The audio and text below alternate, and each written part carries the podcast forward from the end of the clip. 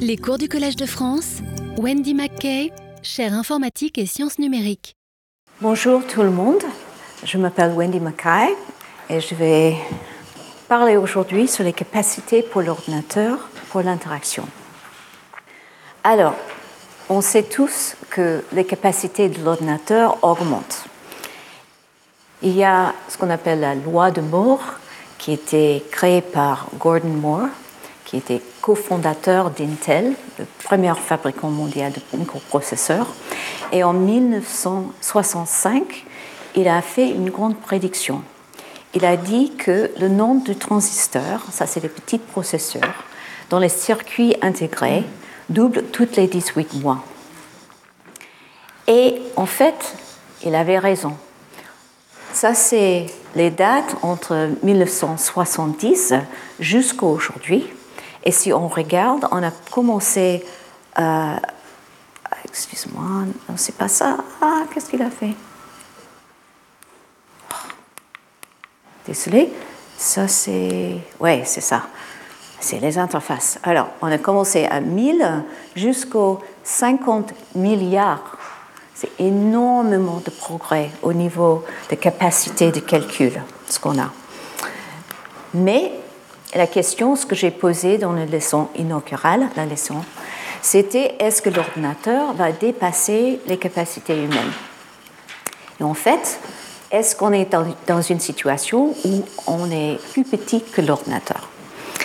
Alors, il y a des gens comme Ray Kurzweil, qui était l'un des inventeurs de euh, synthèse de musique, et il a fait une prédiction il y a dix ans il a dit qu'un superordinateur sera plus puissant qu'un cerveau humain et pourra le simuler. Et il parle de la singularité.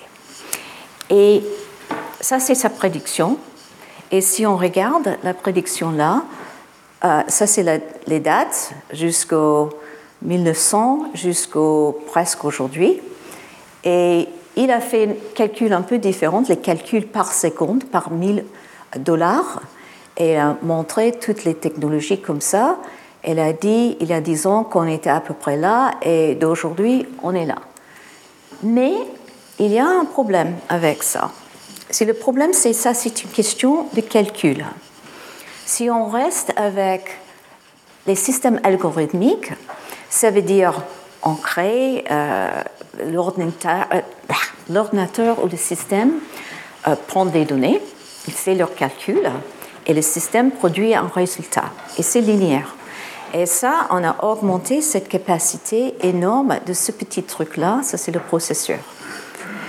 Mais si je vous demande, dessinez-moi un ordinateur, qu'est-ce que vous allez faire? Vous allez faire quelque chose comme ça. Vous n'allez pas regarder le processeur. Pour vous, ce qui est intéressant, c'est l'écran, le clavier, la souris. Et en fait, vous dessinez les dispositifs d'entrée et de sortie. Et pour nous, en interaction humain-machine, c'est ça la partie intéressante.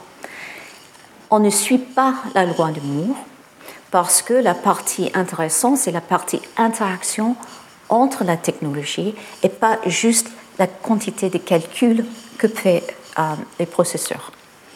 Alors, on a toujours dans cette boucle d'interaction que j'ai montrée dans la leçon inaugurale, nous, comme êtres humains, on fait quelque chose et euh, avec, on a une idée, on tape sur le clavier, on parle avec le micro, le système fait un processus, après, il crée un résultat, on écoute ou on regarde, on fait un processus dans nos cerveaux et on continue comme ça.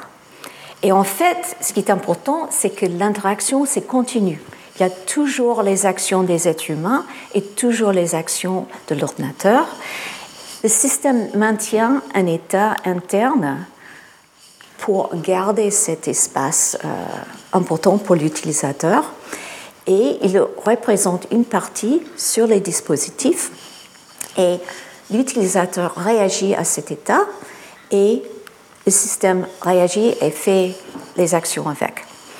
Alors, il faut regarder le transformation, l'évolution des dispositifs dans cette période. En 1984, il y avait le Macintosh. On est 36 ans plus tard, et ça c'est un Mac euh, iMac 27 pouces.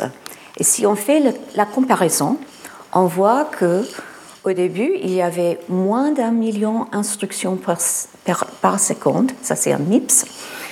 Et maintenant, on a 1500, euh, non, 150 000 MIPS, et ça fait plus de 200 000 fois plus euh, rapide. Au niveau de mémoire, on avait 180 kilooctets et maintenant on a 8 gigaoctets. C'est une augmentation de 60%, 60 000 fois. Et pour le stockage, il y a 400 kilooctets et il y a plus d'un million fois plus, plus de stockage. Alors c'est incroyable, vraiment incroyable. Mais regarde partie que nous percevons comme utilisateurs.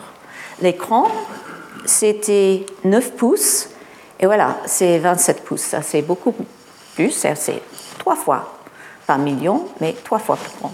Et c'était noir et blanc, et maintenant en couleur, c'est sympa. Au niveau de résolution, ça c'est combien de pixels sont dans l'espace? Euh, oui, c'est une augmentation impressionnante, c'est presque 100 fois, mais on a le même clavier souris, pas beaucoup de changements en fait, ça reste. Et au niveau de l'interface graphique, ça reste pratiquement la même chose. Alors on est dans une situation où on profite de cette calcul de changement, euh, augmentation énorme ici, mais la partie que nous, on percevoir, ne change pas beaucoup. Alors, si on regarde, il y a des autres matériels on, réagit avec les ordinateurs, pas seulement avec un clavier et un, écran. Euh, maintenant, on peut faire des choses tout plus petites, comme un montre ou un grand mur d'écran. On peut faire des salles immersives, comme on voit ici. Euh, ça, c'est une, ah, une cave. Voilà, et elle est dans une situation où elle peut regarder avec les casquettes elle peut écouter le son en stéréo et en, fait en 3D, elle peut voir, elle peut pousser des choses, il y a un retour haptique et un retour d'effort, elle peut faire toutes les choses dans cet espace. Alors, il y a une histoire des dispositifs et Bill Buxton, qui était euh, à Microsoft, mais il était un professeur à l'Université de Toronto et il était musicien professionnel et il a créé une série d'instruments. Il a regardé des instruments, ce qu'on fait pour faire euh, la technologie. Et maintenant, il a fait une collection qui est très intéressante. Ça, c'est la collection de Buxton. Euh, toutes les interfaces qu'on a pour faire les entrées de texte, comme un clavier, les stylos, les voix, pointage euh, des objets et des positions, par exemple la souris, le pavé euh, tactile, trackball, euh, écran tactile. Et aussi, il y a plein de choses pour la capture de données physiologiques comme le mouvement, l'effort musculaire, le rythme cardiaque et l'activité du cerveau.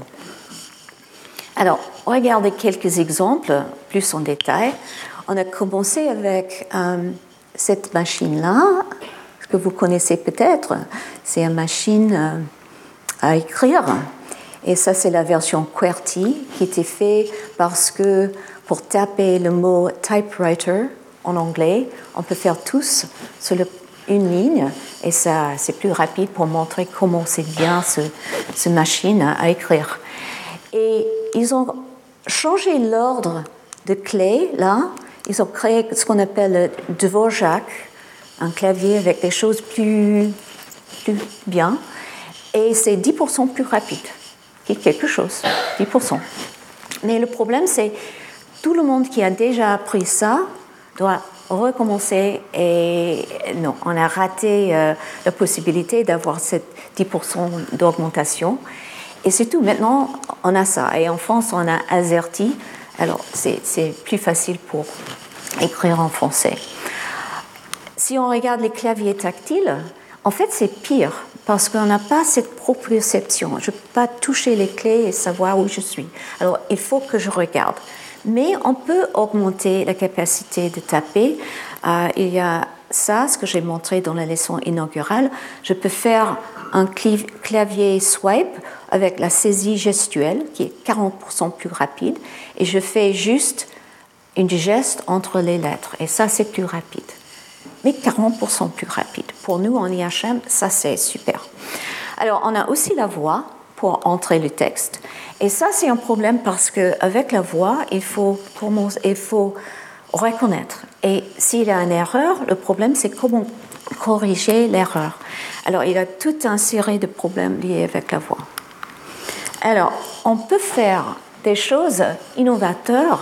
Par exemple, j'aime ce clavier, c'était fait pour minimiser le mouvement. C'est pas nécessaire de bouger les mains et de garder. On peut rester chaque main rigide, solide. Chaque doigt choisit un caractère parmi cinq possibles. On peut enfoncer le doigt ou pousser vers le haut, le bas, à gauche et à droite. Et sans bouger, je peux faire tout le clavier de QWERTY. Mais c'était pas une réussite. Alors, alors, autre chose qu'on peut faire, on peut dessiner des positions des objets. Après plus de 50 ans, avec euh, l'innovation euh, euh, de Engelbart, on voit que la souris reste le meilleur compromis entre vitesse et la précision. Il y a des trackballs et des joysticks qui sont plus rapides mais moins précis. Il y a aussi les pavés tactiles et écrans tactiles qui sont moins précis, mais avec plusieurs points de contact. Alors, il y a des situations comme par exemple les jeux vidéo où on veut utiliser ça, mais la plupart du temps, ça reste le meilleur choix. Il y a quand même des innovations avec la souris. Si on ajoute une petite molette là, on peut guider les choses et ça, c'est une réussite parce que la molette permet de naviguer dans un document sans utiliser la barre de défilement. Et ça, c'est plus rapide. Alors, on peut aussi capturer le mouvement. Euh, il y a des choses pour les jeux comme euh, le Wiimote et le Kinect. Il y a ça, ça c'est mocap, ça c'est la capture de motion et de mouvement, excuse-moi. Euh, et ça, c'est ce que fait en Hollywood pour créer les animations qui sont très réalistes. On fait un vrai acteur avec les petits points et on peut détecter le mouvement. Il y a aussi des choses pour détecter le mouvement euh, comme un mio, comme ça, euh, la position et la force de bras et l'activité du cerveau. Avec l'activité du cerveau, avec le EEG, EF-NIRS, il y a un problème encore avec le traitement des signaux. Il y a beaucoup de risques d'erreur. Et comme avec le mouvement, quel est le début d'un mouvement, quelle est la fin d'un mouvement, il faut reconnaître tous. Alors il y a beaucoup de processing nécessaires pour faire quelque chose qui n'est pas 100% euh, correct. Dans la recherche, on peut analyser les euh, dispositifs de pointage. Par exemple, Jim Foley et Bill Buxton ont tous euh, fait cette analyse de position. Ça, c'est P pour position. Ils ont regardé toutes les choses pour la position. Changement de position, force et changement de force en trois dimensions 1D, 2D, 3D et linéaire et circulaire. Et je veux montrer une expérience que nous, on a fait. Ça, c'est Mathieu Nancel qui a fait sa thèse euh, euh, il y a un certain moment. Et euh, là, regarde, il est avec un mur d'écran. Ça, c'est un écran, euh, il y a 32 écrans et c'est un énorme espace. Et le problème, c'est pour pointer dans cet espace, c'est assez compliqué parce qu'on n'est pas juste à côté de points. Il faut trouver un moyen de naviguer dans cet espace à distance. Alors, on a fait une comparaison systématique de 12 techniques de navigation multi-échelle. Euh, on a fait le pan, ça c'est panoramique, on peut aller à gauche et à droite, ou en haut ou en bas, et on peut aussi faire un zoom pour agrandir ou réduire.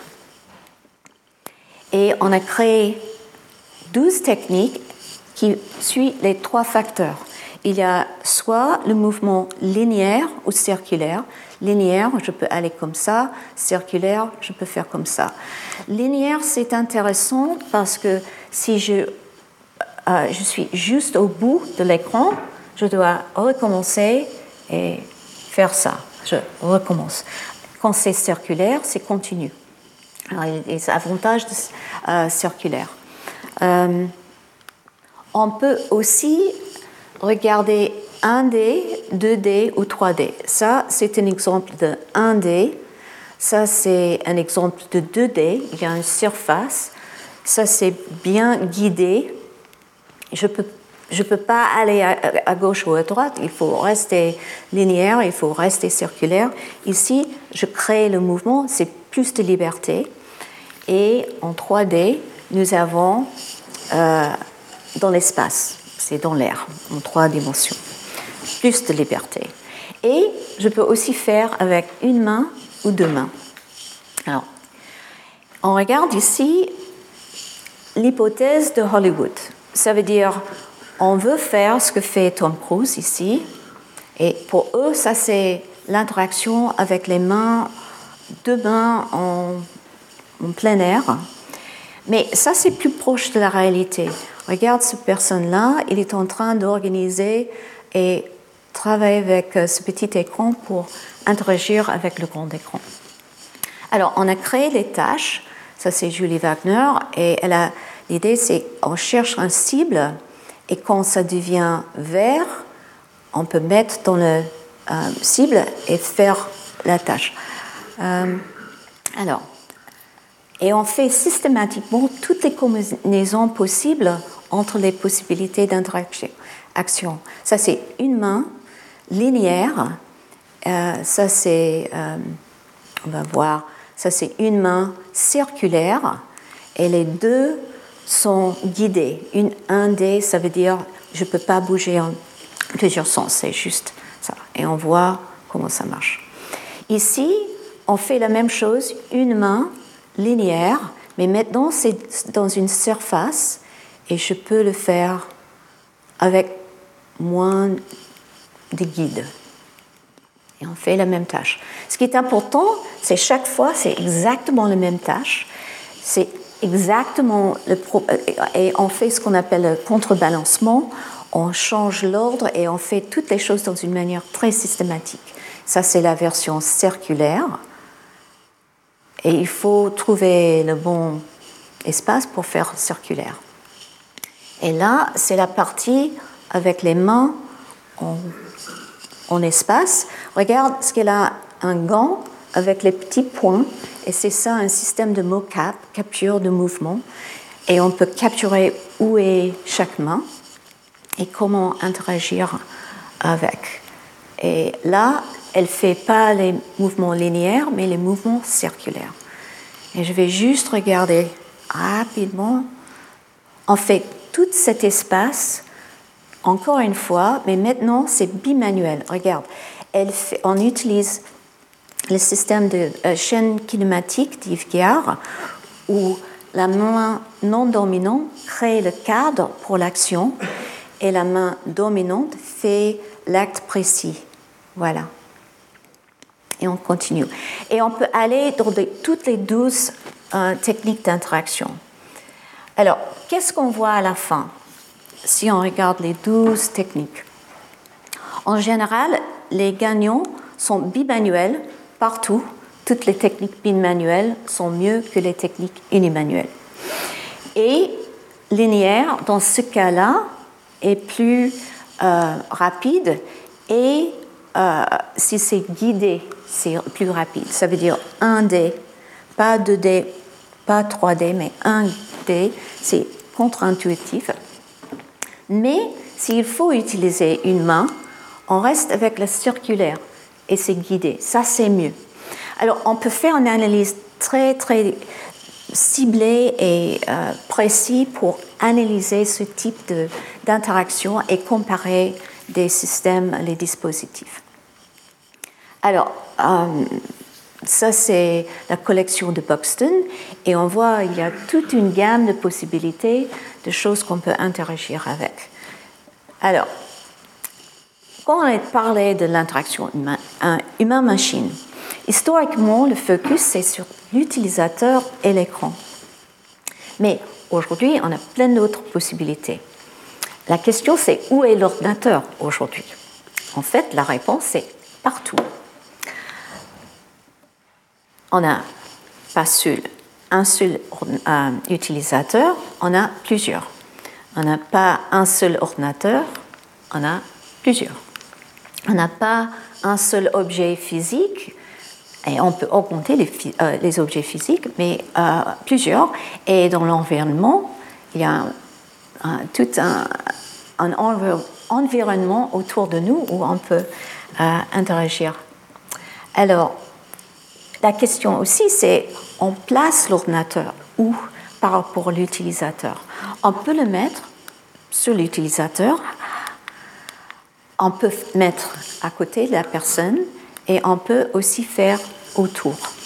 Et ça, c'est lié avec plusieurs types de recherches qu'on voit en interaction humain-machine. Il y a des gens qui regardent les surfaces vestimentaires.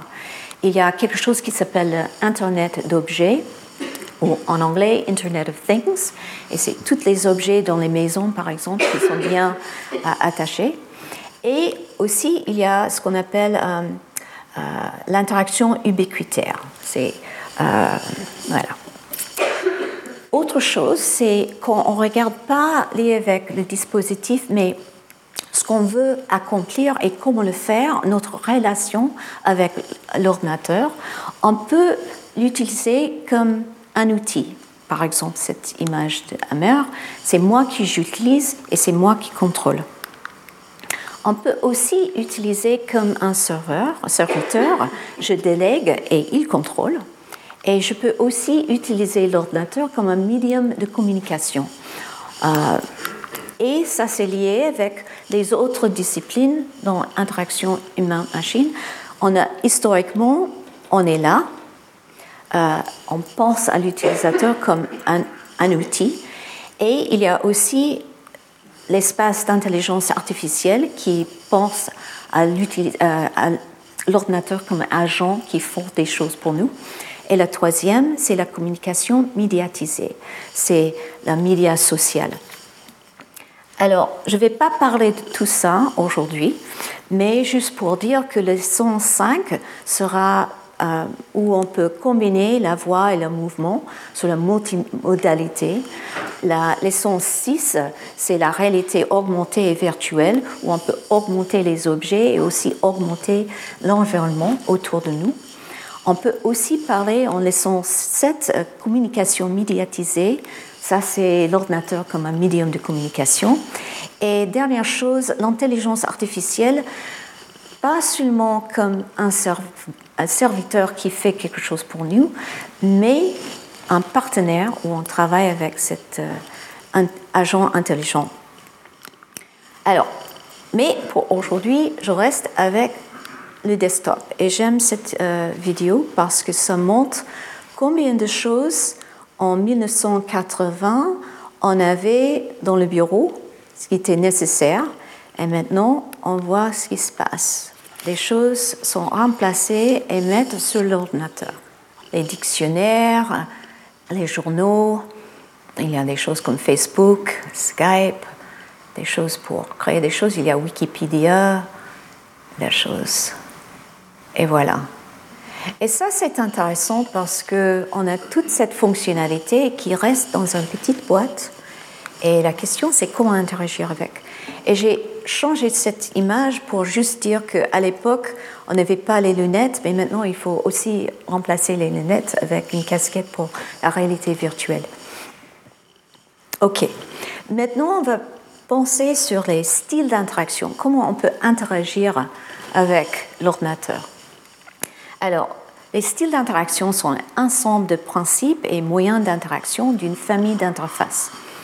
Et pour nous, on commence avec le langage de commande, menu et formulaire, navigation hypertexte, manipulation directe. Et comme j'ai dit, on va parler d'interaction gestuelle, langage naturel et réalité virtuelle et augmentée dans un autre cours. Alors, comment ça marche un langage de commande? Une chose, c'est que c'est important de savoir que un, ça demande un rappel d'information. Ça veut dire il faut apprendre comment ce système marche. Il y a quelque chose, le terminal, qui affiche une invite. Ça, c'est ce pourcentage. Et ça invite l'utilisateur de taper quelque chose, de taper une commande. Euh, après, l'utilisateur tape une commande. Ici, il a tapé date et le système exécute, affiche son résultat et donne un autre invite à interagir. Et on peut faire des choses qui sont plus, un peu plus compliquées. Ça, c'est la commande grep. En anglais, c'est get regular expression.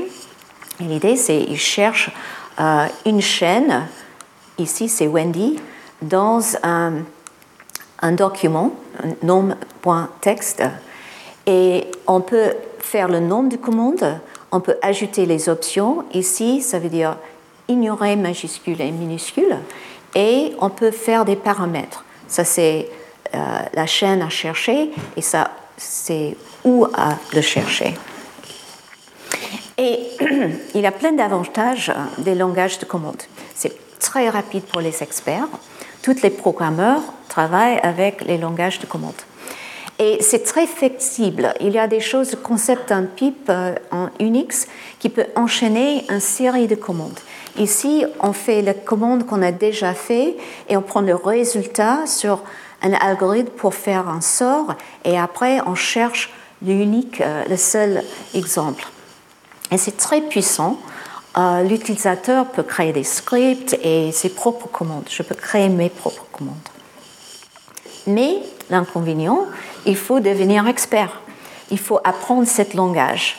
Il faut connaître les commandes, il faut connaître leur syntaxe. C'est pas facile d'apprendre et il y a plein d'erreurs possibles. À l'autre extrême, nous avons les menus et les formulaires. Et ça, c'est euh, reconnaissance d'information. Si vous se souvenez de l'autre cours euh, la semaine dernière, on a parlé de reconnaissance et rappel, et c'est deux types de mémoire différentes pour l'être humain. Et reconnaissance, c'est beaucoup plus facile. Il faut juste reconnaître ce qui est devant nous. Alors, le système affiche les choix possibles. L'utilisateur choisit dans la liste. Et voilà, vous avez tous vu ça. Ça peut être linéaire ou hiérarchique. Ça, c'est deux niveaux. Et on peut aussi remplir les formulaires, euh, ajouter des infos et tout. Et euh, l'utilisateur peut compléter ça dans l'ordre qui euh, lui convient. Alors, il y a plein d'avantages. Ça guide l'utilisateur, ça réduit l'apprentissage et les erreurs, ça facilite l'entrée des données et ça facilite l'exploration de l'interface. Mais il y a pas mal d'inconvénients aussi. Ça prend beaucoup de place dans les écrans et ça marche moins bien sur les tout petits écrans.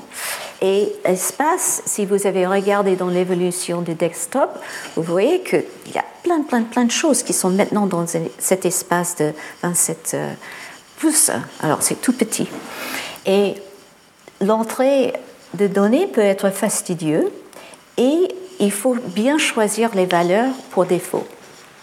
Et le plus important, je pense, c'est la limite de flexibilité. Si est là, je peux remplir, mais si la personne qui a créé le formulaire a oublié quelque chose, je peux, il n'y a rien à faire. Il est, limité à ça. Alors, troisième tâche, euh, style d'interaction, c'est la navigation. Il faut trouver des objets qui sont pas euh, devant moi. Alors, pour hypertexte et hypermédia, l'information est organisée selon un graphe. Il y a les nœuds, une série de nœuds, ici, ça c'est un nœud, et il y a les encres qui sont les points d'intérêt dans les nœuds, et il y a aussi les liens, ça c'est les flèches qu'on voit, qui euh, connectent les encres et les nœuds. Et en fait, l'utilisateur navigue d'un nœud à un autre en suivant les liens. Je peux aller ici, pour aller là, je peux aller là, je peux aller là, tout ça. Et le web, ça a commencé comme un système d'hypertexte. Mais, alors, c'est super, euh, ils ont accès progressif d'une grande, grande, grande quantité d'informations. Et on peut organiser l'information euh, avec plusieurs types euh, d'informations au niveau de détails, par thème, etc. il y a pas mal d'inconvénients. Euh, il faut savoir où on est. Et c'est difficile de savoir ce qu'on n'a pas vu et on risque de se perdre. Il y a la phrase en anglais qui s'appelle Lost in Hypertext. Ça veut dire je ne sais pas où je suis. Et ça peut être très difficile de retrouver l'information, ce qu'on veut. Et en fait, ça c'est la raison qu'on a créé les moteurs de recherche comme à Google. Et en fait, Google était créé par deux chercheurs à Stanford dans l'équipe d'interaction humain-machine là-bas, parce que c'était clair que c'était un problème d'interaction. Quatrième et le plus important, c'est la manipulation directe. Alors ça, c'est aussi reconnaissance d'information et c'est basé sur les interfaces euh, graphiques actuelles. Euh, c'est la base, excuse-moi, de, des interfaces graphiques actuelles. Euh, en fait, il y a la représentation permanente des objets dans le bureau physique, comme les textes, les documents, les icônes de fichiers. il y a aussi les actions pour les manipuler sélection de texte, déplacement d'un fichier. Ici, il y a un mot qu'on voit qui s'appelle WYSIWYG. Et en anglais, c'est What you see is what you get. C'est juste les, les lettres qui créent ça. Et en fait, c'est juste l'idée que si je peux créer quelque chose sur l'écran, je peux l'imprimer et j'ai exactement la même chose, ce qui est bien. Alors, quels sont les avantages? C'est simple. Et c'est plus que reconnaissance plutôt que rappel.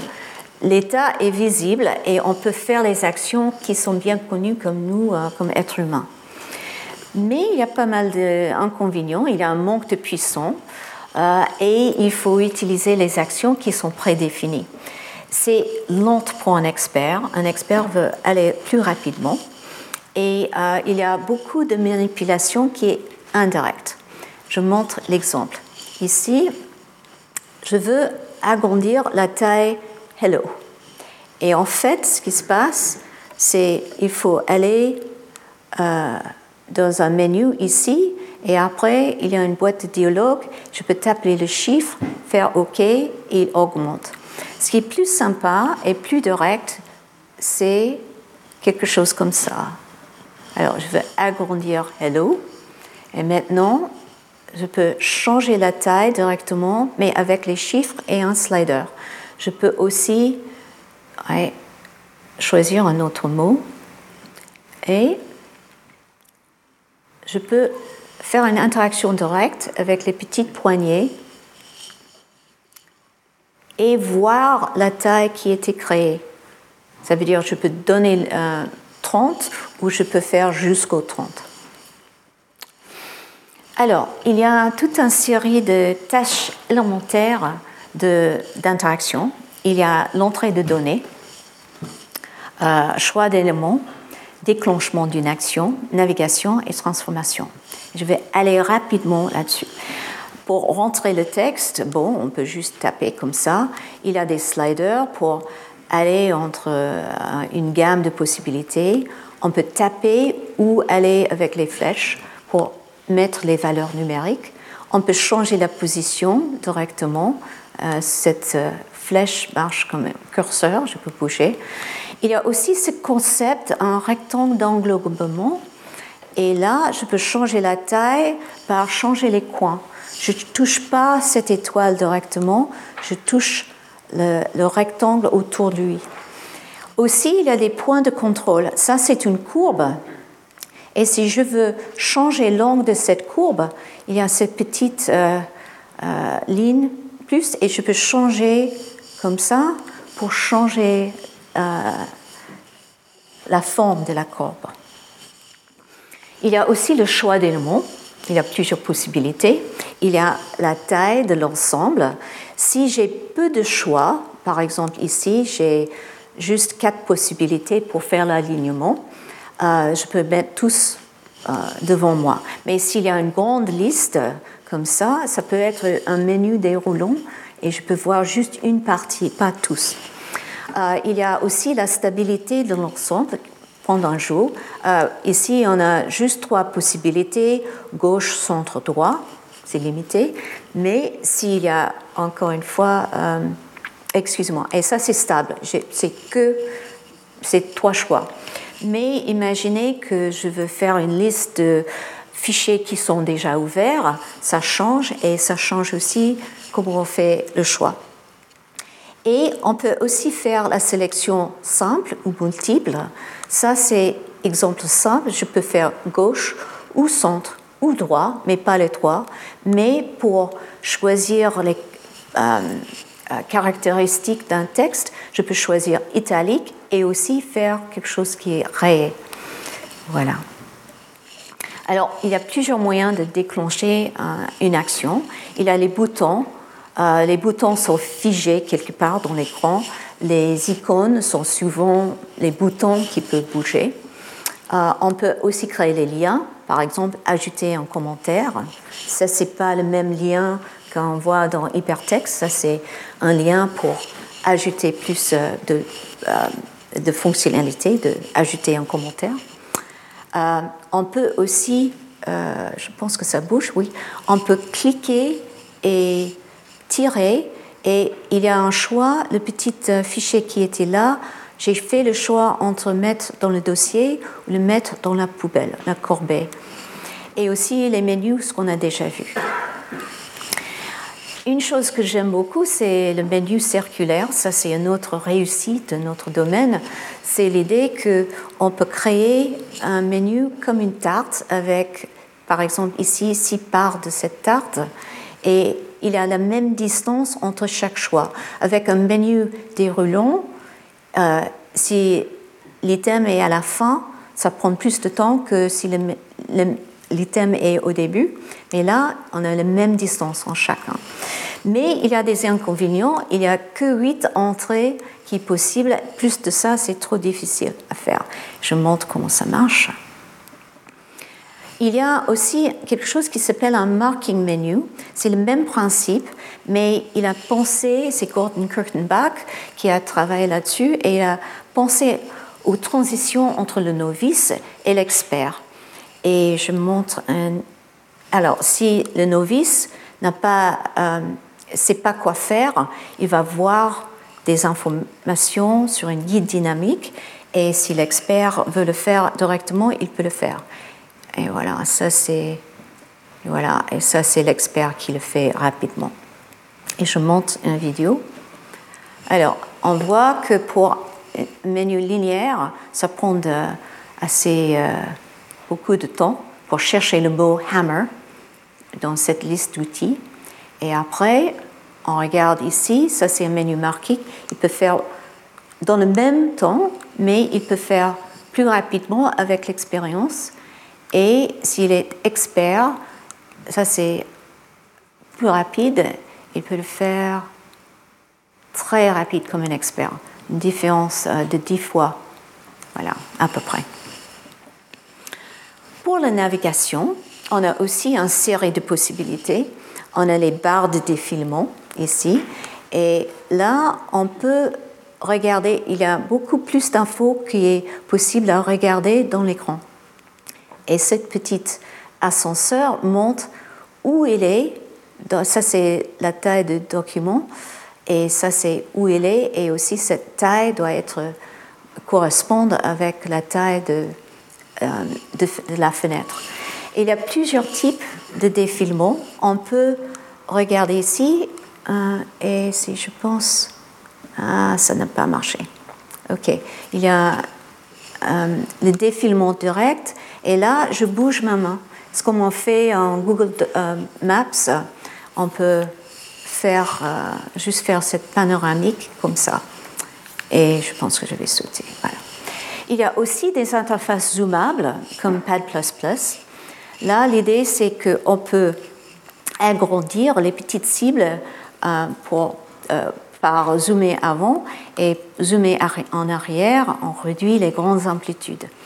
On peut, ça c'est pour regarder les pixels, mais il y a aussi le zoom sémantique. Les détails apparaissent alors ici de plus en plus. Ici, ça c'est un calendrier et on voit si je veux regarder les années et les mois, je peux et je peux agrandir et voir chaque date. Alors c'est sémantique, c'est pas juste les pixels. Et ça c'est un exemple de Pad++. Voilà, c'est l'interface zoomable. On peut faire un choix, on fait le zoom. Il veut maintenant dessiner un petit bonhomme. Voilà. Il est à une certaine taille. Et maintenant, il peut faire un zoom et continue à dessiner. il continue. On voit l'avantage de bimanuel versus unimanuel. Et maintenant, on peut faire l'autre sens et je peux changer. Et ce qui est intéressant, on peut faire ce qu'on appelle un portal, ça veut dire une petite fenêtre, et on peut garder la partie en zoom et aussi une autre partie euh, de taille différente. On peut avoir le contexte et aussi la partie précise. Et les portals peuvent être mis n'importe où dans l'espace. Alors c'est un très grand espace et on peut explorer dans plusieurs manières.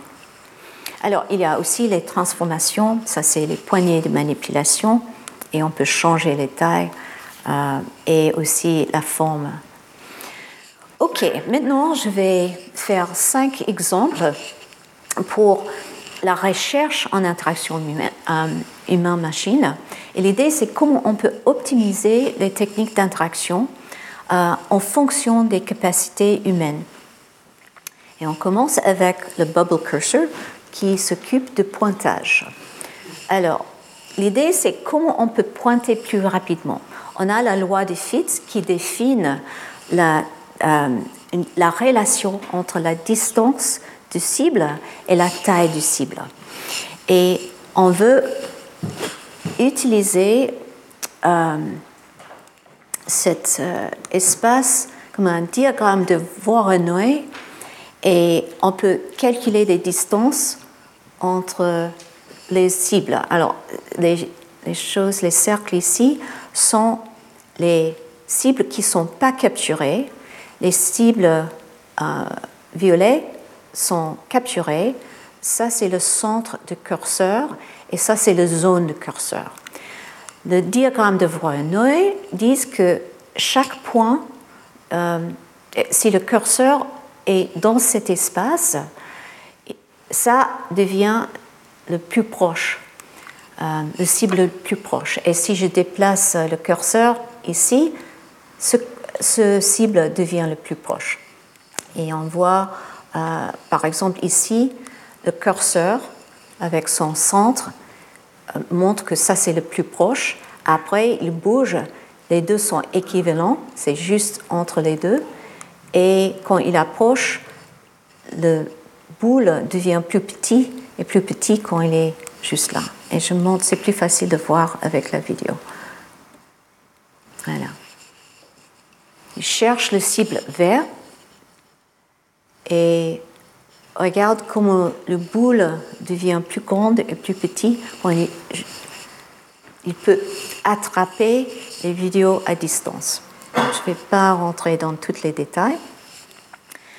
Une autre chose, une autre chose très intéressante, c'est le pointage sémantique. Et ça, c'est de Renaud Blanche et Michel Botton-Lafont, euh, qui a regardez la différence entre la taille visuelle sur l'écran et la taille moteur. Ils ont séparé les deux. Alors, si on regarde un barre de défilement classique, c'est comme ça, il y a un espace visuel, espace moteur, c'est le même. Mais est-ce qu'on peut faire une partie qui est visuelle, qui est beaucoup plus petite, mais garder l'espace moteur de même taille? Et regardez aussi, même chose, si c'est très important de sauver euh, cet euh, fichier.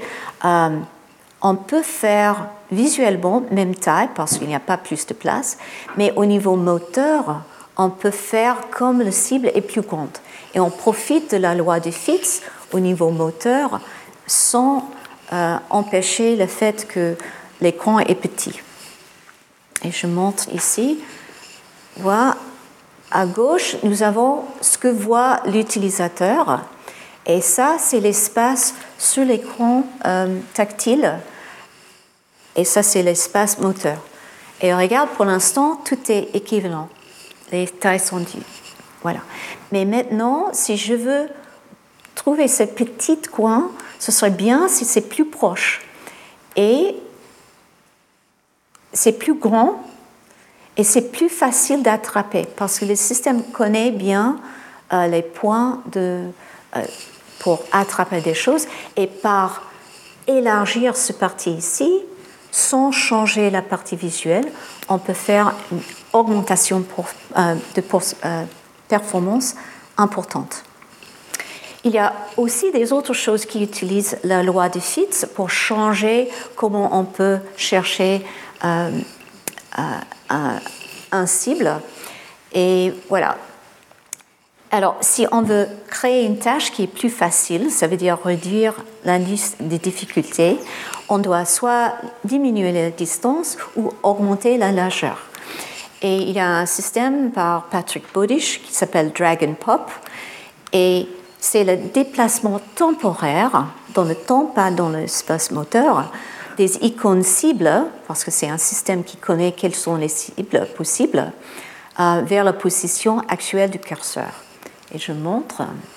Voilà, ça, c'est Patrick.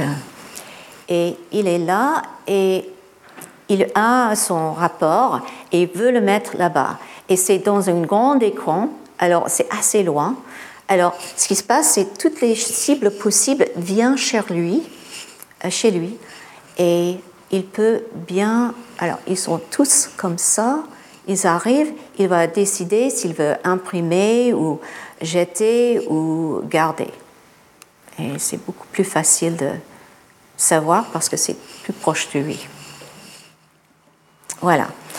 Alors, il y a aussi une autre chose pour la navigation on peut éteindre la barre de défilement pour faire le pan and zoom. On peut faire verticalement pour déplacer les choses et horizontalement pour zoomer. Et ça, c'est une technique qui est plus rapide que les autres techniques, euh, le meilleur qui s'appelle Estase. Et ça, c'est par nos collègues euh, Caroline Appert et Jean-Daniel Fouquet. Euh, et je montre. Ça, c'est euh, les pièces de Shakespeare. Il y a beaucoup de pièces de Shakespeare et chaque pièce a ses actes et ses scènes et ses lignes. Et l'idée, c'est je peux, alors, la personne peut, dans tous les détails, si je traverse à gauche, je vois un overview. On peut voir plus ce qui est là. Et après, je peux défiler et voir euh, les autres actes, les autres pièces et voir. Alors, je peux faire les deux choses, avoir plus de détails et aussi traverser la liste dans un mouvement, juste par changer la partie horizontale et verticale. Alors, dernière chose, c'est les Tool Glasses et Magic Lenses. Ça, c'est une interface bimanuelle, comme on a vu avec les chaînes kinématiques. Euh, alors, il a la main dominante qui va déplacer l'outil et la main, euh, excuse-moi, non dominante qui déplace l'outil et la main dominante qui clique à travers et euh, sur l'objet cible.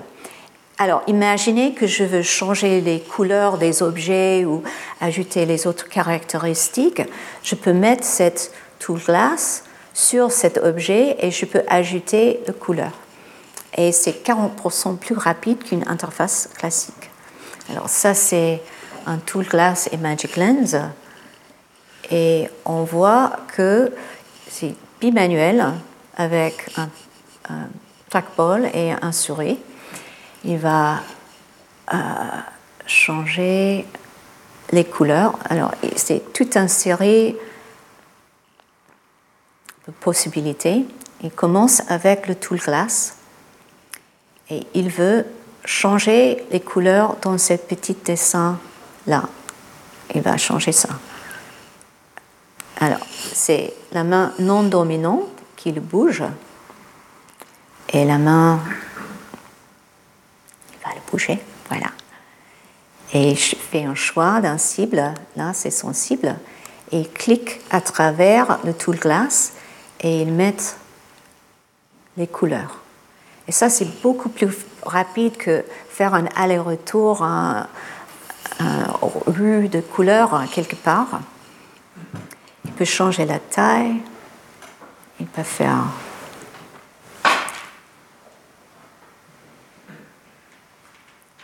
peut faire des formes, des couleurs, des autres choses, des caractéristiques de texte et tout. Ok, où on est? Alors, on a toujours ce problème. On a besoin d'une puissance d'expression à augmenter et on a besoin d'une simplicité d'exécution du côté utilisateur. Il y a toujours un compromis entre cette puissance et, euh, et simplicité. Et comme chercheur, le défi, c'est vraiment comment glisser cette courbe, comment faire des choses qui sont simples, qui restent simples, et comment créer des choses complexes qui restent possibles. Et là, ça c'est le but. On va bouger cette courbe pour créer une nouvelle courbe qui est plus efficace. Mais il faut bien comprendre qu'on ne va pas voir les augmentations de capacité qu'on a vues avec les processeurs qui sont de plus en plus rapides.